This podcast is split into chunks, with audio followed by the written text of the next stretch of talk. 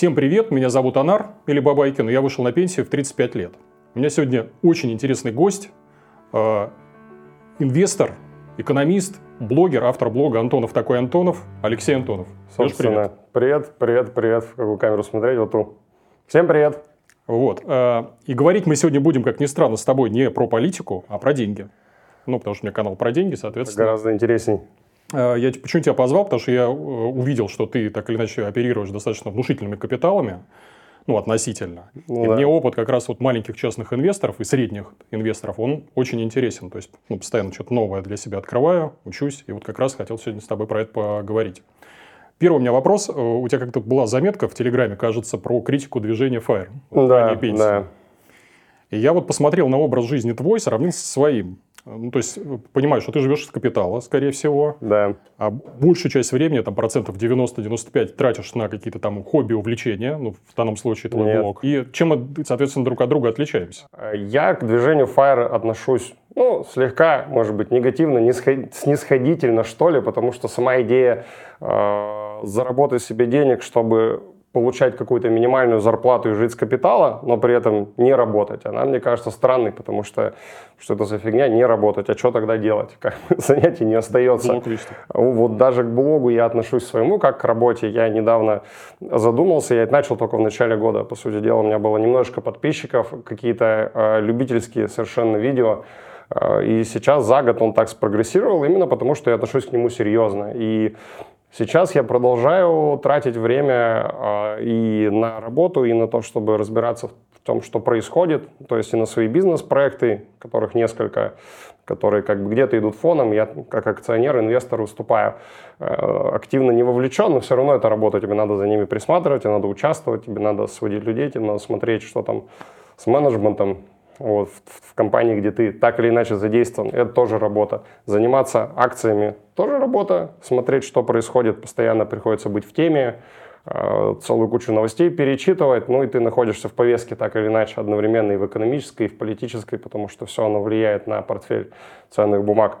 И, конечно, я не назову это пенсией, это было бы странно. Для меня, наоборот, сейчас самый расцвет. То есть я могу по максимуму вложить себя те занятия, которые мне интересны. И мне странно, как люди к 35 годам, или какой там у Fire, по-моему, как раз 35 мне, э, я должен был бы сейчас в Таиланде отдыхать, но это совершенно невыносимо, с моей точки зрения, совершенно невыносимо, а, как бы как выходить из игры. Вот для меня, ну, типа, ты играл, играл, ты до чего-то доразвивался, потом такой, все, ребят, я буду отдыхать. Э, я не такого склада человека. Понял тебя. У меня вот следующий вопрос. Э, э, как ты смотрел твою лекцию про финансовую грамотность? Ты выступал там перед ребятами, и ты там обмолвился классической фразой, которую можно там в учебниках по инвестированию найти, что никто не хочет богатеть медленно. Тебе не кажется, что в этой фразе есть немножко доля лукавства. Вот объясню почему. Потому что те, кто произносит ее, вот такие вот, как мы, они обычно пытаются срезать углы. То есть, э, что имеется в виду? У меня в окружении вот те люди, которые значимый капитал сколотили, они это сделали в относительно сжатый промежуток времени, там, ну, 10 лет максимум. Угу. Вот. А остальным говорят, не, ребят, вы там 20-30 лет откладываете там по 10% зарплаты, и, может быть, тогда у вас будут там эти, э, там, не знаю, 10 миллионов рублей. Вот. Что ты по этому поводу скажешь? Что же за лицемеры эти успешные инвесторы? Ну, так, да. так можно твой вопрос да. переиначить. Э, я согласен э, с тем, что действительно э, ты пропагандируешь осторожное управление капиталом для того, чтобы людей чуть-чуть... Психология, она как будто бы как маятник работает. То есть люди, которые сильно отклонены в одну сторону, в сторону сейчас я быстро должен разбогатеть, побегать и кучу всего переделать. Им очень не хватает немножечко качнуться вот сюда, в сторону э, разумных инвестиций, понимания скорости, с которой растет экономика, понимания, что такое финансовые рынки. Э, и тогда они где-то найдут сбалансированную позицию, будут и сберегать, и хаслить на проекты. То есть я никогда не говорю, что просто сберегайте, и у вас будет обеспеченная старость. Я скорее говорю, если вы не будете грамотно управлять своим капиталом, то у вас вообще никакой обеспеченной старости не будет, просто ну, не получится. То есть это как бы минимум. А если ты хочешь прям хорошо денег заработать, придется еще много-много работать, участвовать в проектах, рисковать, там, сжигать себя, а, делать то, что никто не делает, и без этого никак, если ты хочешь тем более чуть-чуть быстрее разбогатеть. Ну, 10 лет на мой взгляд, это тоже долго.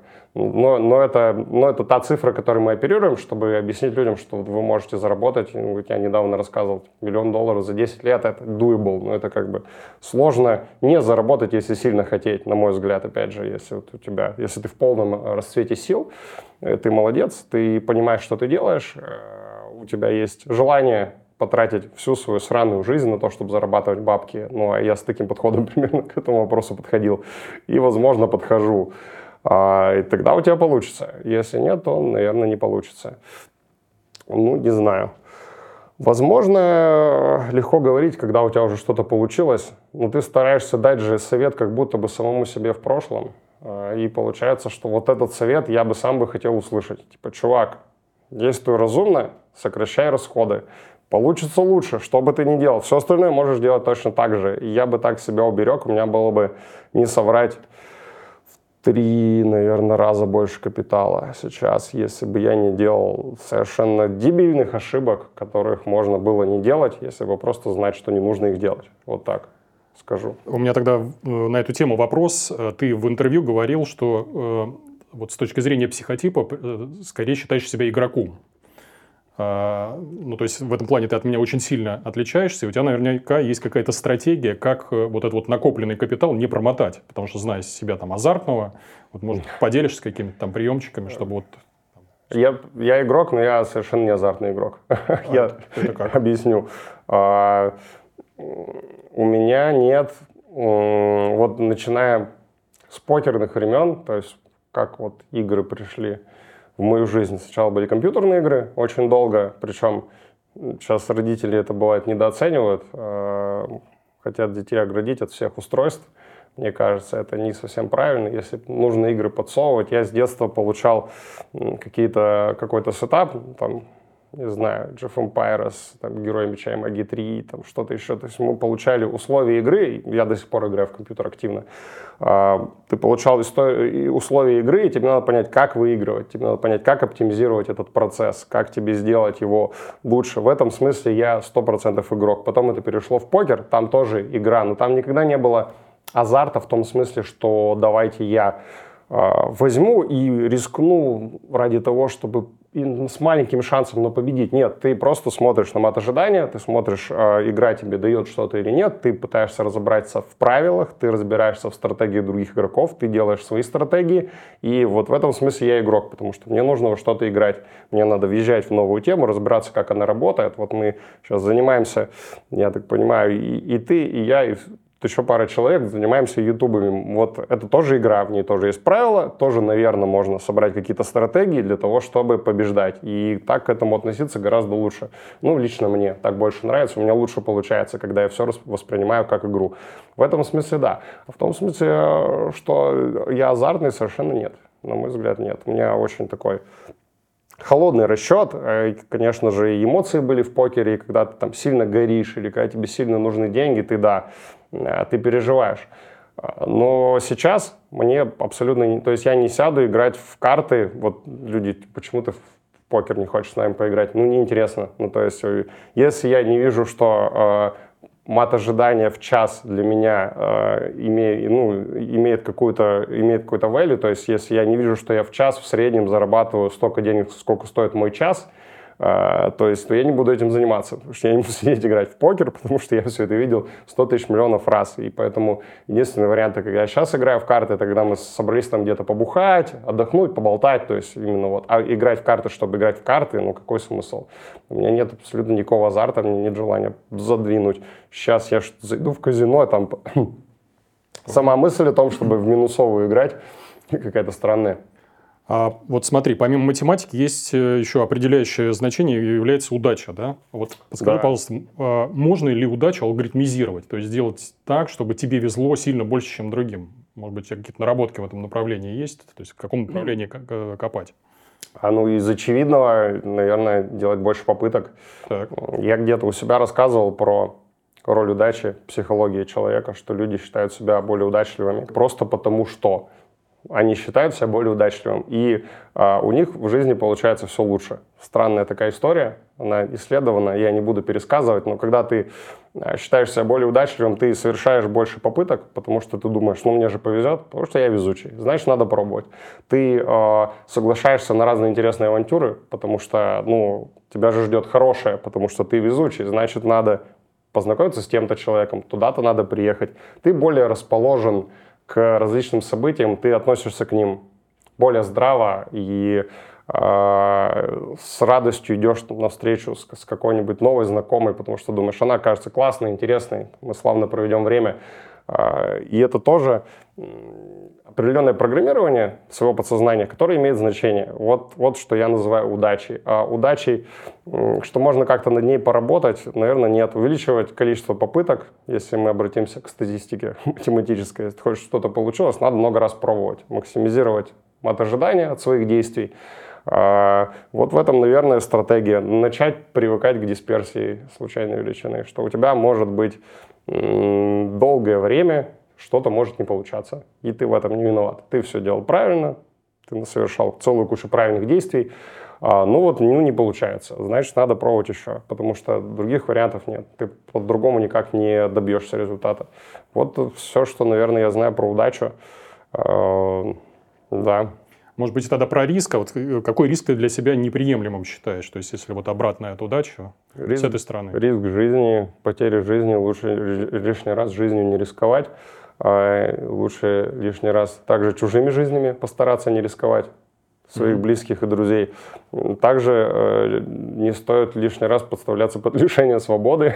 вот это, наверное, основные риски, которые бы я рекомендовал избегать э, нашим юным зрителям, если они будут смотреть. Э, риски, связанные с капиталом, yeah. в разный период жизни по-разному был у меня риск-менеджмент налажен. Но если наверное, вещь скажу не консервативную сейчас. А, несмотря на мой выбор консервативных инструментов для инвестиций, а, я готов потерять, наверное, половину своих денег за хорошую, за хорошую идею, за хорошую историю. То есть, а, если я, ну, может быть, может быть, не половину процентов 30, наверное, точно. Если мы можем поставить с хорошим ожиданием 30% капитала, то я, скорее всего, это сделаю, потому что я все еще думаю, что у меня много времени, у меня много попыток. Если что, э, я смогу дальше набрать дистанцию за счет своих действий, своей работы, чтобы что-то вернуть. Я всегда так относился к капиталу. Поэтому да, такой вот риск-профиль. Но э, я к этому не стремлюсь. То есть если так получится, то да.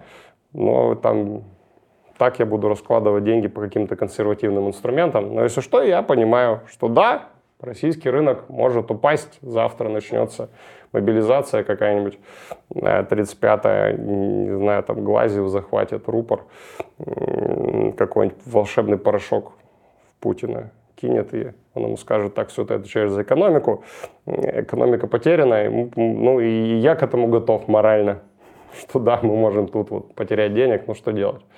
Как раз у меня на эту тему вопрос. Э, за последние три года у нас было два таких тяжелых, мощных кризиса. Э, соответственно, кризис 2020 года и 2022. Да. И вот у меня в свете этого, эм, соответственно, вопрос следующий. Э, ты для себя какие уроки извлек из этих двух кризисов? И, может быть, от каких-то принципов отказался инвестиционных? То есть, вот там, условно говоря, в 2020 году я верил вот в эти принципы, а сейчас вот я думаю, нет, mm. это что-то не то. Вот то, что в книжках, оно не совсем то. Что О, Я такой идиот был. Ну, то есть я это вообще тогда ничего не понимал. Так. По ощущениям. Ну, гораздо меньше. Если брать там ковид, например. На начало ковида мое состояние сознания примерно находилось в области того, что делаем хедж-фонд, численные стратегии, давайте изучим какие-нибудь ML-алгоритмы, давайте тут что-то, какие-то нейронки, нам нужна команда квантов, вот это вот все. А, и я еще даже на классические рынки толком не смотрел. Вот когда в ковид все начало падать, тогда я такой, ага, тут, по-моему, что-то попроще, тут что-то более логичное, чем пытаться понять, что с биткоином. Вот, я, то есть там я очень сильно отставал от представлений об инвестициях, которые у меня есть сейчас. Э, тогда я смотрел на что-то, мне казалось, что выигрывают в эту игру люди модные современные, которые что-то новое изобретают, новые подходы, новые стратегии, новые инструменты. И вот они собирают деньги, потому что так оно было в моем окружении. Я там, читал все эти форумы трейдерские, там, смотрел разные телеграм-каналы, причем в основном э, зарубежные какие-то площадки там изучал, где люди обмениваются идеями, Reddit, все дела, много всего. А, и превалировало у меня вот это. А сейчас я начинаю смотреть уже не, ну как-то я смотрю не на публичную часть, я смотрю, а у кого деньги давно? А почему у них деньги давно? И почему у них много денег? Как они их получили, как они их сохранили? Чем они вообще занимаются сейчас? Как они думают? И я пересмотрел свой взгляд а, на инвестиции. Теперь это, на все модное я там, может, 5-10% готов уделить своих ресурсов финансовых и мысленных, потому что, ну, вероятность не так велика. Все, это, все это отпадает, а какие-то более надежные истории, они остаются более надежными. У меня как раз на эту тему вот следующий вопрос про, соответственно, страховку бумажного капитала. Я так понимаю, что у тебя большая часть активов, она лоцирована в каких-то там акциях, ценных бумагах. Ну, то есть это бумага. Да, да. А если сейчас посмотреть тот же там американский там интернет, начиная там именитых инвесторов типа Рэя Далио, они все пророчат, говорят, ребят, у нас хана долговому рынку, хана фондовому рынку, расходитесь, разбегайтесь куда-то. Ты на этот э, случай как-то подстраховался, потому что ну, большие ребята орут. Ну, у них может быть и хана, а наши депозитарии Мосбиржа вполне себе сможет, а я думаю, учитывать акции нефтяных компаний, которые нам принадлежат. То есть тут и инфраструктурный риск наверное, преувеличен, про то, что э, вихри рецессии веют над Западом и вообще и разговоров таких. Я их много послушал, я их много сам рассказал в разных местах. А, и в телевизоре тоже. И по чуть-чуть эти рецессии сбываются, э, по чуть-чуть, но никогда не настолько сильно, насколько мы ожидали. И никогда не настолько сильно, насколько мы закупились опционами. Приходится терпеть. И я сейчас думаю про это вот так. Эм, возможно, рецессия э, и произойдет, но, скорее всего, она будет не так выглядеть, как мы ее себе представляем, потому что никогда еще ни разу ничего не выглядело так, как мы об этом думали, потому что постараюсь логику объяснить. Э, когда ты э, знаешь, про, что возможен какой-то кризис, ты можешь от него захеджироваться, ты можешь что-то сделать. Поэтому все кризисы, а, которые люди понимают, они от них сейчас плюс-минус захеджированы каким-то образом. Поэтому будет новый кризис, который ты не понимаешь, против которого сейчас нету приема. Вот, например, банки текли, э, американские, в начале года, в этом году. Э, думали, все, коллапс, конец всему. А, но поскольку это было небольшое такое повторение кризиса восьмого года, как бы его начало, то американский регулятор очень ловко с этими всеми историями справился. Где-то залил деньгами, где-то что-то перенаправил, там этих санировал, потому что это проблема, которая уже была. И, соответственно, ничего не развалилось именно таким образом. А, и так я смотрю на все эти прогнозы. Они прогнозируют варианты, которые уже были. Да, нас ждет какая-то жопа, потому что такая жизнь, а, но она будет какой-то другой. Как с ней справиться, не ясно. Стоит ли на нее ориентироваться? Ну, наверное, стоит следовать базовой финансовой гигиене, инфраструктуре вот своей. Я, там, стыдно сказать, я ничего, меня ничего не заблокировали, а, когда специальная военная операция началась, потому что у меня все было разложено правильно, где то есть, где листинг, там мы бумаги держим, расписки постараемся не держать. А если у нас Америка, Китай, Европа, она там на Interactive Brokers. Если у нас Россия, она тут, никаких странных вещей мы не покупаем, мы даже не покупаем на американских биржах китайские расписки, хотя это и удобно, казалось бы. Э, криптобиржи на мутных не держим деньги, все, и все было разложено, и тьфу-тьфу-тьфу, как бы все нормально, кроме каких-то ограничений в Interactive Brokers, у меня никаких проблем нет. У меня только ну, что-то переехало с Альфы на Тиньков, пока Альфа была под санкциями, Тиньков еще нет, потом Тиньков тоже под санкциями, ну и все. И так никаких проблем. Вот если придерживаться примерно такой стратегии, ну, кто-то еще, кто постарше и больше переживает, наверное, захочет иметь золото или еще чего-то у себя в портфеле на случай атомной войны. Помимо этого, я не думаю, что нас, что нас уже ждет какая-то рецессия. Рецессия по нам может ударить только через цену на нефть, скорее всего. Если в Америке будет совсем рецессия, они рассуждают так, что у нас кризис, значит, люди будут меньше ездить на машинах, значит, нефть будет менее нужна, значит, надо ее сливать э, там продавать фьючерсы и все такое. И они не ставят, пока они ждут рецессию, они не ставят на рост нефти. Все это может оказаться так, может оказаться не так. Если это окажется так, что действительно э, спрос на нефть будет ниже, то и российскому бюджету будет не так классно. Но если все окажется не так, и все-таки нефть окажется нужна, несмотря на то, что у нас рецессии, там все начнут ее признавать, э, то все, все будет хорошо. Только такое влияние. А остальные рынки от нас уже очень сильно разъединены. А можно про крипту вопрос? Конечно. Вопрос следующий. Я не понимаю, зачем в нее инвестировать? То есть я прекрасно понимаю, что это идеальный инструмент для обхода каких-то там ограничений регуляторов, банков и так далее. То есть да, все здорово. Но в момент, когда у меня крипта соприкасается с э, реальным фиатным миром, у меня начинаются какие-то там нестыковки вообще, там налоги надо заплатить. Вот я купил там, я не знаю, какой-нибудь биткоин там за, не знаю, 30 тысяч долларов, он два угу. раза вырос, а как мне этот доход задекларировать так, чтобы там, да, ну, разницу? Забей, Нет, но вот все равно, я, допустим, маленькие суммы я понимаю, как гонять, но если мне нужно перевести что-то действительно там значительную сумму, то в момент, когда я соприкоснулся опять с фиатным угу. миром, мне опять скажут, это что это такое? И, соответственно, у меня вопрос, зачем? Есть проблема. А, ну, во-первых, в том числе и вот из-за того, что ты описал. А, оно и имеет какой-то value, пока у тебя есть разрыв между тем и этим. А, когда у тебя фиат легко перетекает в крипту и обратно, все легально, все а, налогооблагаемо, все прозрачно, то зачем тогда крипта? То есть как-то теряется теряется ее смысл, а, если у тебя полное взаимное проникновение. А, на чем на чем зарабатываются деньги. То есть, если мы попробуем какой-то фактор выделить из роста там, крипты или того же биткоина, а, то один из э, основных факторов, ну, мы любое движение цены можем разложить на факторы, которые на него повлияли. А, вот э, в, в росте цены на криптовалюты очень много было а, надежды на то, что этот инструмент выйдет в мейнстрим. Он до сих пор не вышел, потому что там идет борьба, он как бы частично мейнстримный, но вот разница между там 500 долларов за биткоин и 30 тысяч долларов за биткоин, это как раз то количество возможностей по взаимодействию с реальным миром, которые по этой дороге появились. И когда ты делаешь ставку сейчас, например, на рост битка, там сколько он стоит, 40, э, я уже гораздо меньше сижу за этим, чем раньше. А, и вот сейчас, покупая по 40 в лонг, ты думаешь, что, наверное, ну если ты не идиот и делаешь ставку разумно, ты думаешь, наверное, что-то еще хорошее с биткоином произойдет, то есть он еще пройдет какой-то путь, как технология, как финансовый инструмент, как возможный инструмент для сбережения, еще для чего-то.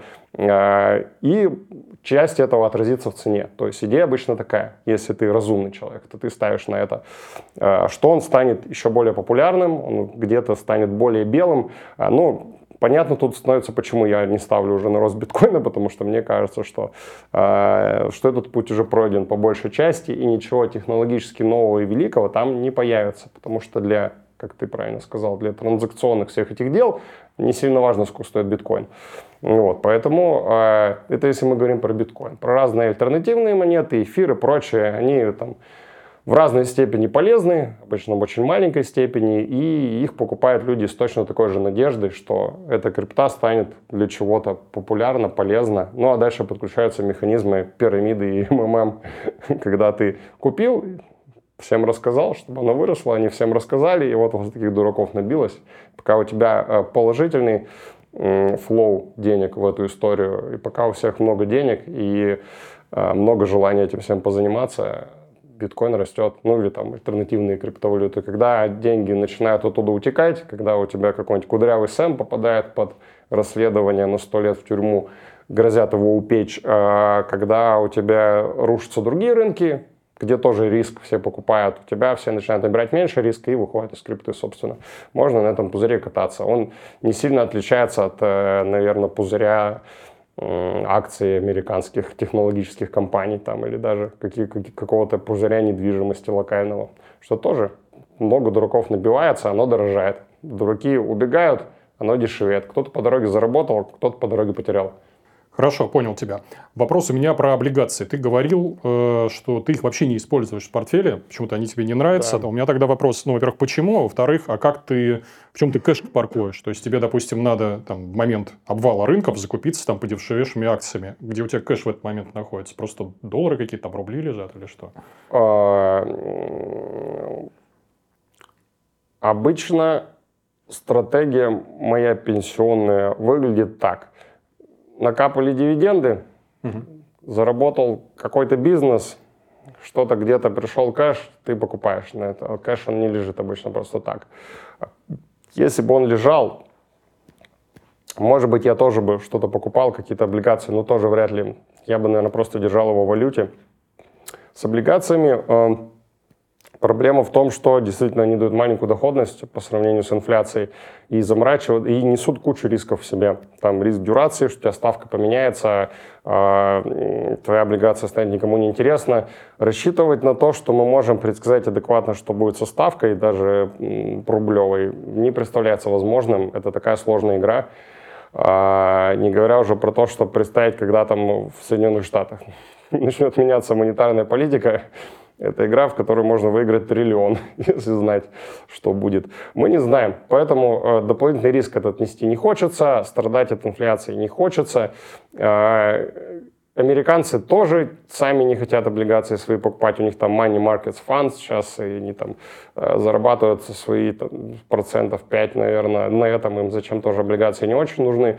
А все бегут в преддверии э, обесценивания валют национальных, все, все бегут из облигаций, и какие бы там ни были проценты, лично мне не интересно. Ну, кто-то регулярно покупает, кому нравится.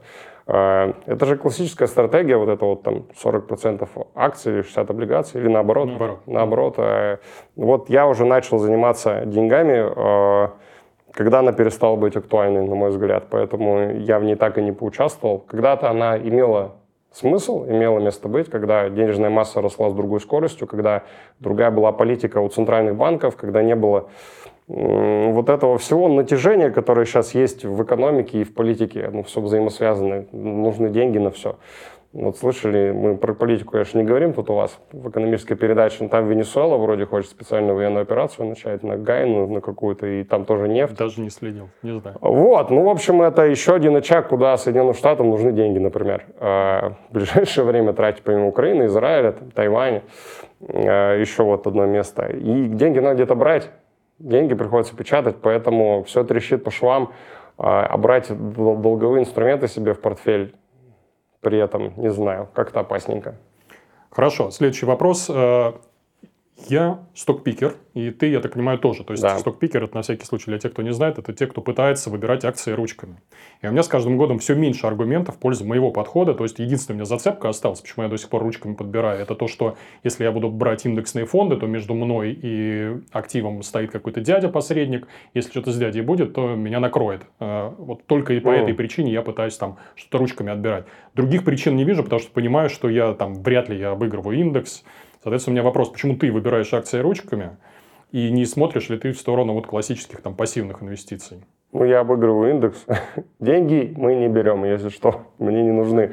А я думал, ты про другого дядю скажешь, э, который в индекс, собственно, набирает бумаги. Ну, по сути дела, индекс – это, опять же, непопулярное мнение, а это то же самое, что отдать деньги в фонд с активным управлением. Он, он называется почему-то пассивное управление, но это активное управление. Потому что люди, которые говорят, что кто будет в S&P, это живые люди, которые принимают живые решения. И поэтому, э, если у них там зеленая повестка в голову ударила, они взяли и нефтяников убрали и поставили туда другие компании.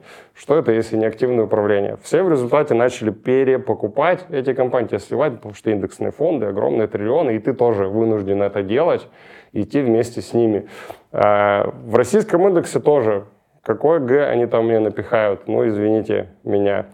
А, там будет что угодно. А, там, конечно, хорошие компании, уважаемые, голубые фишки, все дела, но они, они не всем мне нравятся. На мой взгляд, я могу лучше понять, что мне сейчас интересней. Не, не обязательно это будет что-то супер популярное, но, но в основном В России, мне кажется, сейчас в акциях практически дефолтный выбор. То есть нет никаких сложностей. Сейчас люди думают про а, инвестиции, особенно в фондовый рынок, как про то, что тебе нужно невероятно что-то заресерчить, чтобы а, чтобы заработать, тебе надо вот прям э, найти акцию, там что-то перекупить э, вовремя, потом там что-то почувствовать и продать. Нет, надо быть правым просто примерно в целом. Вот просто примерно в целом правым, не, не делать слишком большой херни. То есть, если ты не наберешь слишком дурацких акций в России, и э, Россия при этом не совершит ничего слишком дурацкого со своей экономикой, ты заработаешь. Вот так вот это просто. Ты потом можешь рассказывать всем, что ты гениальный трейдер через 5 лет, как ты догадался, э, что Россия там выиграет специальные военные операции и э, себя не придушит, и как ты догадался, что будет инфляция такая, и вложился в активы, которые могут повышать цены безболезненно, например, или вложился в какие-нибудь активы для бедных, ты вдруг решил, что будет расслоение социальное, и что будут компании для богатых, компании для бедных, а среднего класса не будет. И вот ты подобрал целую кучу э, компаний, у которых клиенты самые малообеспеченные, и так оказалось, что ты заработал. Вот, все, ты гений трейдинга. Тут не надо ничего, просто проблема в том, как вот эту среднюю позицию выработать. А, а какие уже акции там конкретно пикнуть, ну, мне кажется, тоже не так сложно. Рекомендаций мы, конечно, давать не можем, но э, мне просто больше нравятся вот идеи, идеи. Мне нравятся и глобальные идеи, и какие-то локальные идеи. Я не могу просто отдать индекс там кому-то, вот давайте за меня разбирайтесь, мне типа ок вместе с рынком ехать. Но это как-то скучновато для меня. Мне кажется, мы можем справиться лучше, тем более на российском рынке, который для нас более-менее понятен. Поэтому я акции выбираю сам и ну, по-другому кажется странным. Индекс это совсем уже типа, ладно, ребята, я ничего не понимаю, вот уж, уж заберите мои деньги. Следующий вопрос. Э, и я, и ты являемся обладателями неправильных, в кавычках, паспортов. Соответственно, вот я, мое мнение, то есть мне кажется, что, что страновая диверсификация, она угу. умерла. Вот, то есть кто-то говорит, что просто порог повысился, там, условно говоря, x10 к чеку, а, а я считаю, что нет. И почему? Потому что я вижу кучу сигналов, там, я не знаю, проблемы с семейными трастами, там, повыгоняли из европейских юрисдикций наших богатых товарищей, проблемы с ВНЖ в разных странах, проблемы с банковскими счетами там на Кипре еще где-то там и так далее, и так далее. Ты как считаешь, она умерла или нет, используешь, да или нет, и э, ну, нужно ли, имеет ли смысл вообще этим сейчас заниматься? А ты имеешь в виду э, диверсификацию активов по разным странам? Да, запасной аэродром. В целом это хорошая стратегия. То есть я, а, ну, тут мы не, мы не сможем, мы можем сказать с тобой, что а, умерла а, диверсификация в плане того, как легко и классно раньше это было делать. Это да. Но как концепция, конечно же, страновая диверсификация никуда не умрет, потому что диверсификация как концепция не умрет. То есть нам по-прежнему более э, по-прежнему э, нам проще и эффективнее управлять портфелем, если мы будем иметь возможность работать с рисками, в том числе и на конкретную страну.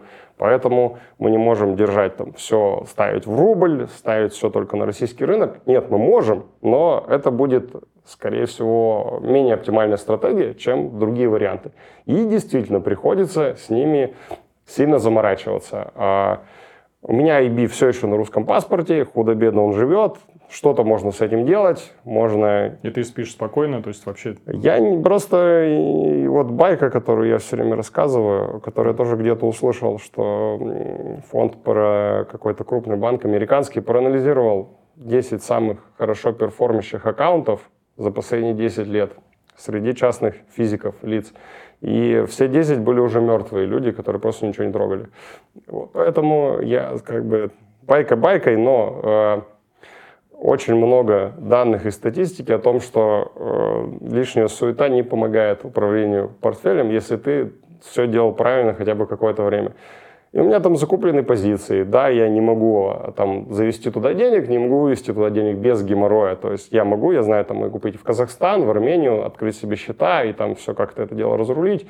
Там где-то можно в общем, можно заморочиться и все-таки деньги оттуда достать, если они сильно нужны. Но зачем, если я там купил хорошие бумаги, которые мне нравятся, мне не надо ничего докладывать, мне не надо что-то выдергивать на жизнь. А, да, мне там какие-то ограничения наложили, да, европейские бумаги продал, да купил китайские. Ну ок. как бы меня это сильно не парит. А в, в рамках моей концепции жизни э, это не больше 50% моего капитала, поэтому я переживу. Если что, я так стратегию выбрал для себя. Плюс, если там начнется какая-то сильная возня, скорее всего, я про это узнаю заранее, они что-то напишут, и не будут, ну, меня не будет такого, что я однажды зашел, и такой, написано, Алексей, все ваши деньги теперь наши. Так это не работает. А, вот, в случае крупных международных бизнесов, уважающих себя и клиентов, они стараются так не делать без нужды лишней. А Interactive Brokers, надо понимать, это э, очень крупный мировой брокер, но он не самый популярный в США. Это брокер как раз для всего мира. Он именно международный. В Соединенных Штатах он не на лидирующих позициях. Поэтому для них такие люди, как россияне, какие-нибудь азербайджанцы, э, там саудиты, даже китайцы, все важны, все важны, они не будут вот просто так раскидываться. Поэтому я более-менее спокоен.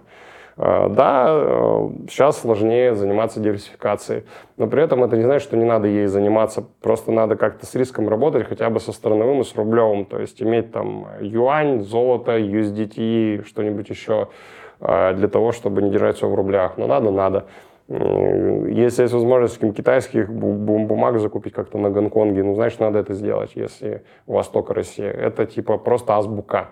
То, что это стало сложно делать, то, что лень, ну, зависит от того, насколько это хобби и насколько ты серьезно к этому относишься. Если ты в целом чувствуешь себя уверенно, у тебя бизнес, зарплата, а акции ты так типа, ну, блин, прикольно, вот что-то чуваки вот на ютубе рассуждают, я тоже зайду куплю тогда можно и российским рынком, наверное, обойтись, потому что э, для тебя это не основная. А я очень сильно переживаю по поводу портфеля, потому что это мой главный источник дохода, соответственно, мне приходится заморачиваться.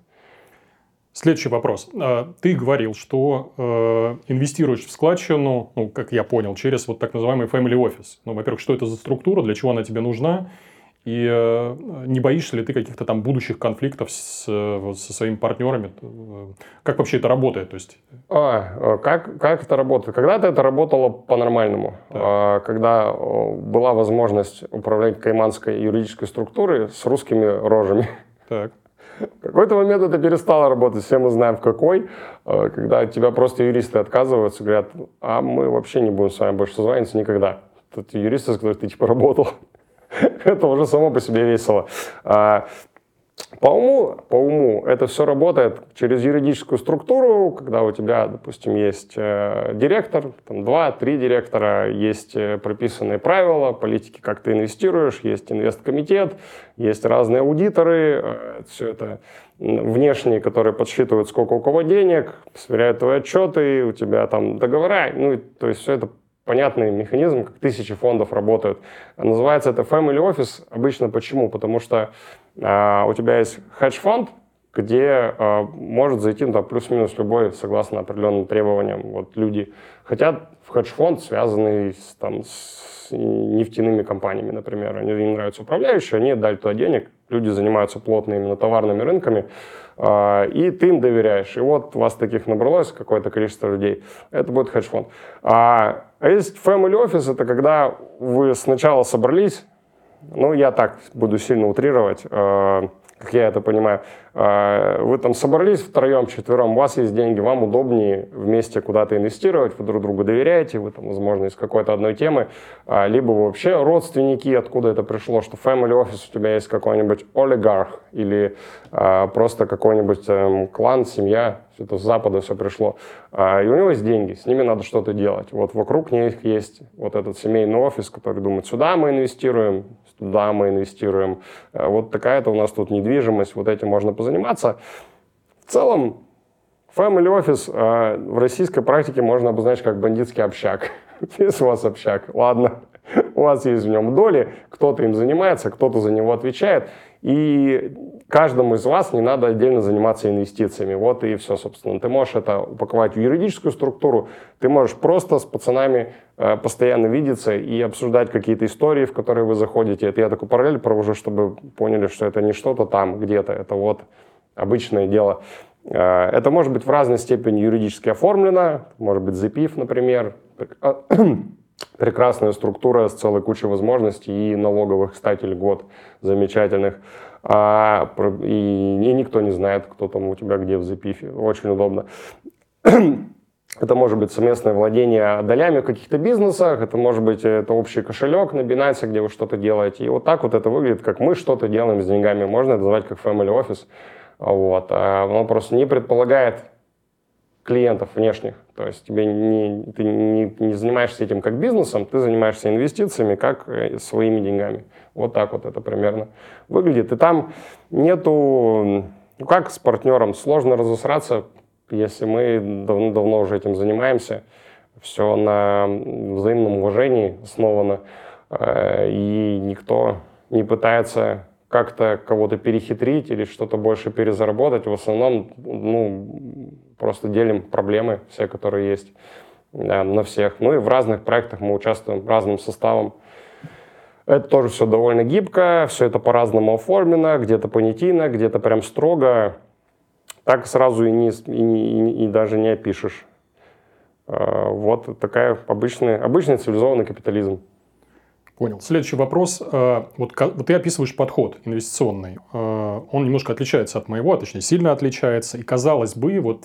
А тем... какой у тебя? Почему ты только вопросы задаешь? Давай я буду. Э, ну, у меня, то есть я вот на все вопросы, про которые ты говоришь, у меня немножко другой взгляд. Например, там страновая диверсификация, я считаю, что она вообще умерла. То есть вот условно угу. говоря, ты уже можешь распрощаться там, с половиной своего капитала, потому что рано или поздно вот там и на китайские акции что-то с ними обязательно произойдет, и с там, какими-то другими там инструментами, и IB нас всех там скажет, ребят, до свидания, там, и так далее, и так далее. А, вот смотри, вопрос такой. Ты описываешь стратегию, казалось бы, с такой стратегией правильно бы находиться где-нибудь там, я не знаю, на Кипре. Mm-hmm. Почему ты в России решил остаться? То есть, вот, ну... Дурак? Да нет, конечно. А почему я остался в России? Потому что мне здесь нравится, мне здесь комфортно. Я думаю, что здесь надо заниматься бизнесом. И это ничуть не хуже, чем инвестиции. И э, мне очень здесь, ну, если мы не берем там какие-то идеологические вопросы, а берем исключительно обычные бытовые, а, э, я здесь живу, я здесь хочу дальше жить, мне здесь очень нравится, э, как все устроено, здесь все для меня понятно, э, я могу приехать там, к вам на интервью, и я понимаю, где мне пойти, если я там захочу кофе, я, я понимаю, где я нахожусь, я понимаю, кто вокруг меня, и это совершенно ни, ни на что не хочется менять. Ни на какие пляжи, ни на какие Кипры. Эм, люди вроде меня смотрят на, я имею в виду, вот те, кто воспринимает это как некую игру, и для меня это как э, игровая площадка. И альтернативы игровой площадки по имени Москва — это Лондон, Нью-Йорк, с какой-то натяжкой Эмираты для кого-то, Гонконг, ну то есть, и поэтому это не меняется на Кипр, как не меняется Москва там обратно на Пермь э, или там на какой-нибудь Лиссабон даже, потому что это все не, не входит в число мировых финансовых столиц или каких-нибудь других столиц. Вообще никакого отношения, помимо уровня жизни, э, комфорта бытового, ну вот это все там просто невозможно работать. Поэтому я, я там, где я занимаюсь делами. Поэтому я в Москве большую часть времени, 95% времени сейчас. Вот такой вопрос. Я сейчас в окружении вижу Э, в среде инвесторов и предпринимателей, что вот люди вокруг меня превращаются в такие машины по зарабатыванию бабла. И, соответственно, у меня тут вот вопрос такой, как тут в депрессию не впасть? Вообще ты подвержен этому или нет? Ну, то есть, был такое, что ты чувствуешь себя какой-то такой кэш-машиной, которую что-то крутят там. Деньги, где этот кэш-то? Где этот кэш, во-первых? А люди расстраиваются, потому что не получается? Или они просто за кэшем ничего не Нет, как раз у них, наоборот, все хорошо, но вот вся жизнь вокруг вот этого вот ну, туда-сюда. Ты к этому относишься? А, люди все сильно разные. Есть люди, которые... Э, наверное, действительно есть люди, которые как белка в колесе крутятся за свой кэш. Э, но то, что я вижу, ну, это скорее проблема не конкретно кэша, это проблема устройства человека, когда он не может помимо своего какого-то одного занятия найти себе что-то еще, что-то интересное, подкасты, например, начать записывать, uh-huh. какие-нибудь прикольные. Когда у тебя ничего нет, кроме денег, тогда да, тебя и сожрут деньги, но тебя и сожрет все что угодно. Такие же люди, они могут испиваться, и, ну, вот, сколько я знаю историй, когда люди, как вот ты говоришь, зарабатывали кэш, кэш, кэш, кроме этого ничего не видели, потом у них это ломалось по каким-то причинам, там, партнером по бизнесу разошлись, там рынок поменялся, технологии поменялись, что угодно. Они теряют свой бизнес и проспеваются, там снаркоманиваются, непонятно чем, ну, просто теряют себя абсолютно, как раз потому, что жизнь не сбалансирована, кроме жизни ничего нет. А если ты помимо этого занимаешься спортом, э, там, общаешься с женщинами, потом построил семью, у тебя дети, у тебя какие-то увлечения, неважно, это машины, квартиры или парапланеризма, то ты, на мой взгляд, от этого застрахован. То есть у тебя не, не будет, если ты в свою жизнь что-то еще добавил. А если ты действительно псих, сосредоточенный на одном, то да, это может тебя сломать. Я думаю, многих, наверное, ломает, но дело не конкретно в деньгах а дело больше в человеке. Баланс, да, наверное, больше такое. Да, да, нужно, чтобы что-то еще было. А, вопрос у меня, вот есть такое явление под названием инфляция образа жизни. Это когда у тебя доходы, э, точнее расходы растут синхронно с э, доходами. Вот ты вообще наблюдаешь у себя, вот у тебя действительно так, так, такой же линейный рост и доходов, и расходов? Или все-таки эти линии расходятся? Если, соответственно, ты видишь, ощущаешь этот фактор, то как ты с ним борешься? там, условно говоря, зарабатывал раньше там, миллион рублей, тратил там, 500 тысяч, стал зарабатывать там, 5 миллионов, стал тратить, там, я не знаю, два с половиной. Или у тебя такого нет? А, у меня расходы практически не связаны с доходами давно. Mm-hmm. Ну, то есть расходы сейчас связаны больше с идеей. Если есть идея, на которую надо потратить много денег, тогда э, ты начинаешь уже думать. А такие какие-то обычные расходы, а, там, связанные с образом жизни, они, ну, они, они растут, но я не чувствую, что это проблема. А, потому что я, может быть, я об этом практически не думаю, потому что, а, ну, типа, деньги какие-то есть, и можно проводить время как угодно. Можем целыми днями тут сидеть, можно целыми днями сидеть в кальянке, можно на Мальдивы уехать и жить там месяц. Как бы никаких проблем с этим нет. И это не убьет меня как, как бы не убьет мой портфель, не убьет мой капитал, скорее всего, ничего особо не поменяется. То есть у меня сейчас рассуждение, как мне потратить время максимально интересно, чтобы удовлетворить какие-то свои максимальные цели, там, амбиции, что-то сделать интересное, и при этом, чтобы было весело по дороге. Вот. А э, сама жизнь, ну, она дорожает, ну, не сильно. Я, у меня как вот появилась больше творчества в моей жизни, и текстов, и видосов, и больше книжек стал хороших читать каких-то таких. А, я стал меньше тратить денег на всякую ерунду, потому что просто не, она перестала приносить удовольствие. А, и стал меньше путешествовать, потому что, блин, это что, неделю я уеду и работать не буду, ну это же обидно как-то. Тоже все остальные-то будут работать, они же меня обгонят, а мне нужно первому быть, мне нужно бежать быстрее всех, а, мне нужно быстрее всех узнавать что-то новое, быстрее всех конструировать новые вещи, и ты думаешь в основном про это. А оно там все как-то параллельно дорожает. Ну, блин, это все настолько, это все настолько неважное. Вот это все люди думают, у них будут деньги, они понакопят всего и будут жить красиво. Никогда ты не будешь жить красиво. Люди вообще не умеют быть довольными, не умеют совершенно. А у них появляется больше денег, они идут там в более крутой ресторан, у них появляется какая-то более э, там круг общения пафосный из мальчиков и девочек, каких-то более интересных. И им, им все равно не становятся от этого счастливы. У них не как-то не прорастает, оно его хватает на неделю. Хочется все равно больше, хочется еще больше, а вот это вот больше нигде не заканчивается. Поэтому, наверное, так. Поэтому люди не могут быть финансово грамотными и сколотить какой-то капитал, потому что идея впереди. В завершение у меня вот такой вопрос. А, ты явно хакнул алгоритмы YouTube. То есть я это вижу, потому что сам немножко разбираюсь в этом. И э, с одной стороны, я понимаю, что для тебя это какая-то вот, ну, веселая игрушка, как ты вот сказал, такая еще игровая поляна.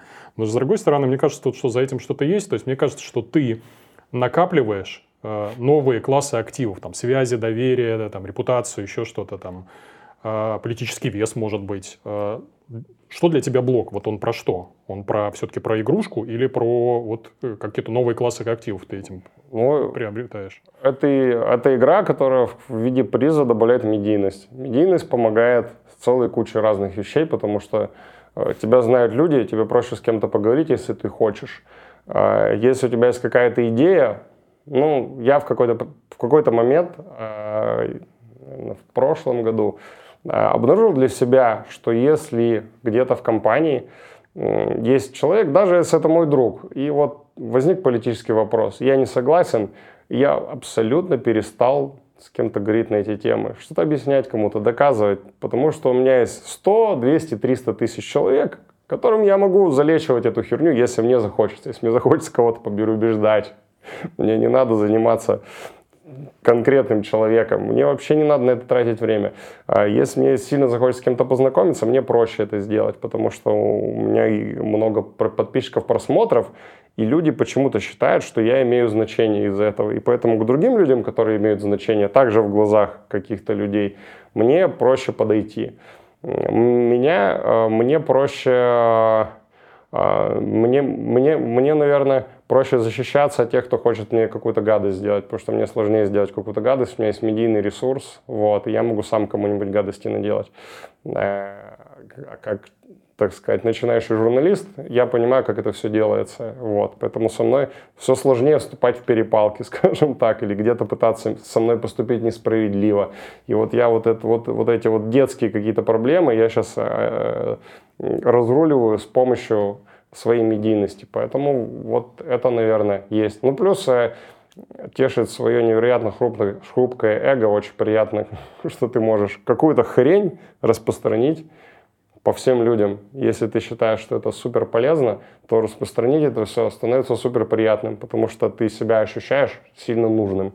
Типа я вот что-то понял, я им всем рассказал, им стало легче, у них что-то получилось, и это невероятный кайф, который, который даже лучше, чем хинкали и кальян. Алексей, спасибо тебе большое, что пришел, согласился, ответил на вопросы. По-моему, увлекательная беседа получилась. Приходи еще. Спасибо. Надо было пообщаться. Спасибо. А, друзья, а, подписывайтесь на соцсети Алексея, я оставлю ссылки в описании. А, соответственно, на мой канал тоже подписывайтесь, там контент, которого нет и не будет э, никогда в YouTube. На мой телеграм-канал ссылка тоже будет в описании. С вами был Бабайкин, всем пока. Леш, пока. Пока-пока.